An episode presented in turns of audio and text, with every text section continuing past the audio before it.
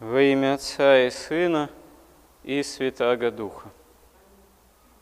Правда Божия, истина веры во Христа осуществляется в святых, можно сказать, торжествует именно в том, что тот или иной человек в том или ином народе, в то или иное время, в ту или иную эпоху оказывается, так распоряжается, если можно так выразиться, своей земной жизнью, что она действительно становится угодной Богу, и еще при земной жизни этого человека очевидным образом для других уже становится вечной жизнью, явлением Царства Небесного в том или ином конкретном человеке, в том или ином святом. В особенности это осуществлялось, осуществляется в жизни преподобных, потому что преподобничество подразумевает достижение такого совершенства духовного, но не только в жизни преподобных. К примеру, подвиг такой святительский – в истории церкви, еще начиная с первых веков, он тоже явил ну, вот в этом чине святости великое множество святых.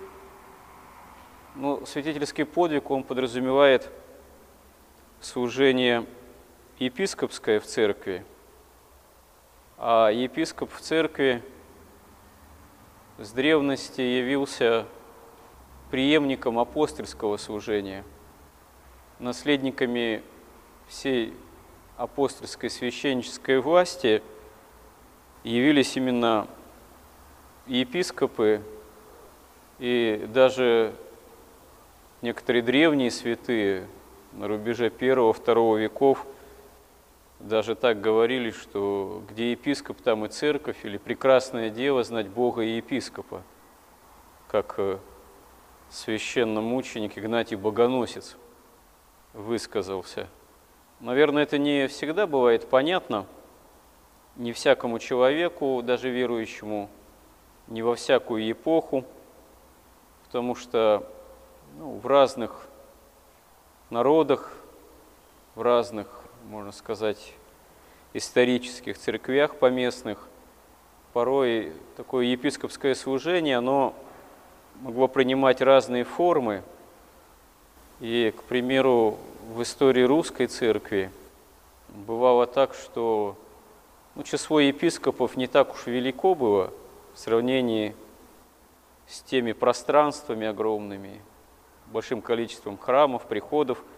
Так что бывало так, что не всякий простой прихожанин вообще в течение своей земной жизни мог даже епископа и увидеть правящего, вообще епископа.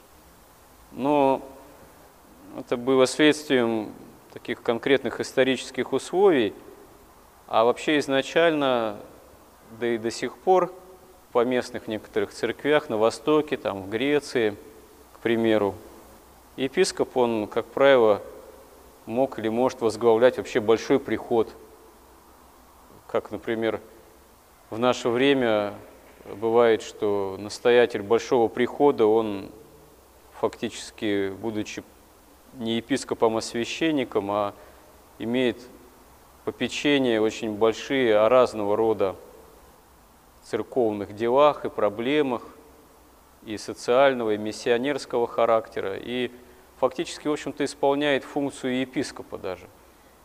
Хотя изначально епископ, он был прежде всего именно таким архипастырем и должен был нести попечение о спасении душ веренной ему паствы.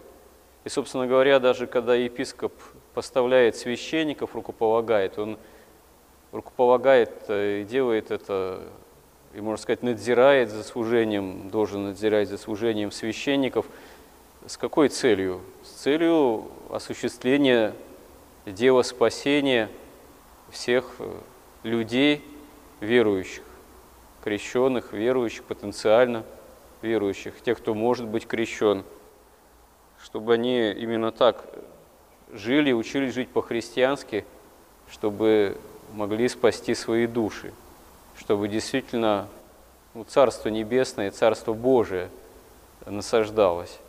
И это главная цель существования Церкви и любого служения в Церкви, и священнического, и епископского, а потом уже все остальное, там, какие-либо административные проблемы, проблемы там, отношения с властью, вот, э, и так далее и тому подобное.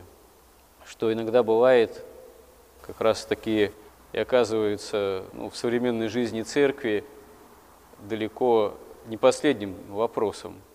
Но это всегда так было. И если мы посмотрим еще на историю церковной жизни первых веков, мы увидим, что очень много тех же епископов, святителей прославились, имели такое значение, их жизнедеятельность, например, в так называемую эпоху Вселенских соборов, когда в спорах о догматических мнениях опровержении ересей вообще происходило становление тоже всей церкви внутри Римской империи. Это была одна из сложнейших таких эпох, и споры порой были достаточно ожесточенный характер принимали, имели.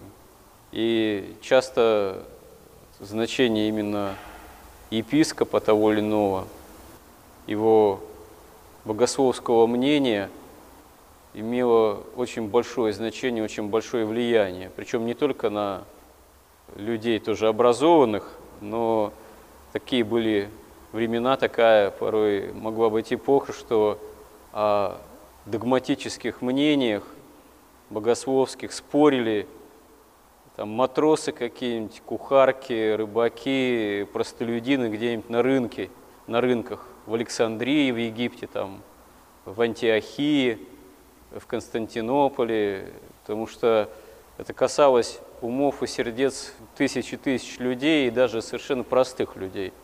И в истории нашей страны, нашего народа мы видим, что значение такого подвига святительского, свидетельства о вере, оно всегда тоже имело большое значение и в плане такой миссии, просвещения.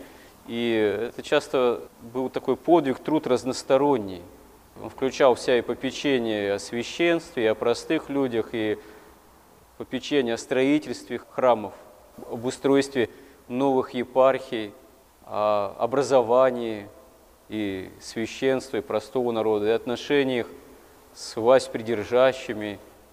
И вот, к примеру, подвиг святителя Митрофана Воронежского, он особенно вот этим характерен. И все вот это можно было ведь осуществить не просто имея некие административные властные полномочия. Потому что человек, просто облеченный властью, но не имеющий нравственного такого стержня, основы, он, как правило, часто не выдерживает сам искушение этой властью. История 20-го столетия и нынешнее наше время об этом очень хорошо свидетельствует. Потому что какие бы порой нравственные принципы кто не оглашал, то не пытался как-то в общественной там э, социальной жизни их провозглашать и как-то кого-то с помощью этих лозунгов пытаться мобилизовывать на какие-то там великие стройки и так далее. Но очевидно совершенно, что если в основе нет Бога, то никакие красивые лозунги, они не заставят человека, тем более дорвавшегося до власти, жить нравственно. Поэтому тот же коммунистический эксперимент, так сказать, большевистский, он и, безусловно, был обречен на неудачу не только потому, что ну да, отвергается Бог и множество беззаконий чинится, и церкви разрушаются – а просто даже элементарно потому, что очень быстро те, кто оказывались у власти, вырождались в такую фактически советскую, можно сказать, буржуазию. Чиновничество, оно, в общем-то, было, да и до сей поры в какой-то степени является не менее классом, в общем-то, в каком-то смысле эксплуататорским, который живет, паразитирует за счет собственного же народа. И только если у человека действительно есть ясная вера, такой внутренний нравственный стержень, и лучше не просто, как говорится, по наследству воспринятый чудом, а ясно в человеке в самом же, самим же собой осознаваемый и с Божьей помощью воспитываемый, формируемый, возгреваемый. Когда человек действительно является истинным нравственным примером, когда человек сияет лик его, образ его благодатью Божией, как на примере святых христианских и наших святых, мы видим, тогда это действительно является лучшим примером для подражания, для того, чтобы другие люди не просто захотели бы слушаться поучений или каких-то пожеланий, или каких-то указаний этого человека, но и сами захотели бы тоже возжаждали бы жизни настоящей, нравственной, христианской. Это имеет отношение ко всем верующим во Христа и ко всем нам, потому что, как преподобный Серафим говорит, стяжи чада мирный дух, и вокруг тебя спасутся тысячи. Мы можем быть озабочены как ну, судьбой нравственной, духовной наших ближних, можем пытаться как-то их увещевлять, говорить, что им тоже надо ходить в храм, говорить, что им тоже надо взяться за ум, что нужно каяться, молиться. Но если это не подтверждается, не подкреплено нашим личным примером, что мы в себе все-таки несем, возгреваем, имеем начало мирного духа, то это все может просто такими быть пустыми словами, именно тогда, когда у нас не мирный дух, а дух нетерпения, раздражения, осуждения, ревности так далее и тому подобное. Конечно, если мы на себя трезво посмотрим, мы увидим, что да, у нас скорее вот такого рода проявления-то они присутствуют в первую очередь. Но это и не удивительно для человека грешного.